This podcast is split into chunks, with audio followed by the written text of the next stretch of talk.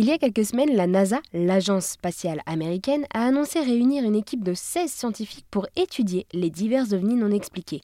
Les ovnis, ce sont des objets volants non identifiés et la discipline qui s'occupe d'étudier ces ovnis s'appelle l'ufologie. Pour en parler avec moi, j'ai rencontré par téléphone Pascal Fechner, qui est le rédacteur en chef du média amateur Maybe Planet.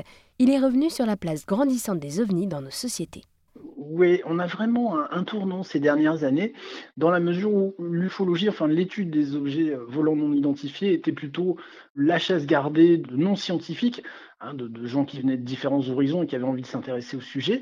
Là, c'est vrai que depuis deux ans, on voit que des scientifiques commencent à s'intéresser au sujet. Alors non pas à dire oui, euh, les extraterrestres existent, mais de dire oui, les objets volants non identifiés, c'est un sujet.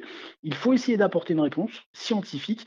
Donc on va s'y pencher. La NASA a lancé une étude, alors qui pour l'instant est une petite étude, hein, c'est un budget de 100 000 dollars.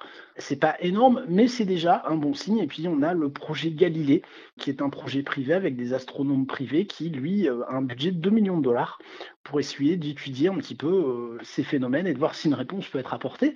Donc voilà, la science semble aujourd'hui vouloir se pencher sur la question et, et être un petit peu moins dédaigneuse. Mêlant l'imagination et le mystère, ces ovnis fascinent, comme nous l'explique Pascal. Ah mais il fascine depuis toujours en fait. Hein. Les philosophes en parlaient déjà. Les textes religieux quelque part parlent déjà d'ufologie, d'extraterrestres, de personnes qui ne viennent pas de notre planète.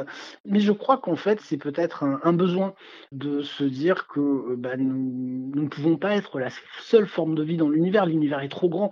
Ce serait quand même dommage. Ce serait quand même un gâchis d'espace euh, que nous soyons euh, la seule planète qui abrite la vie.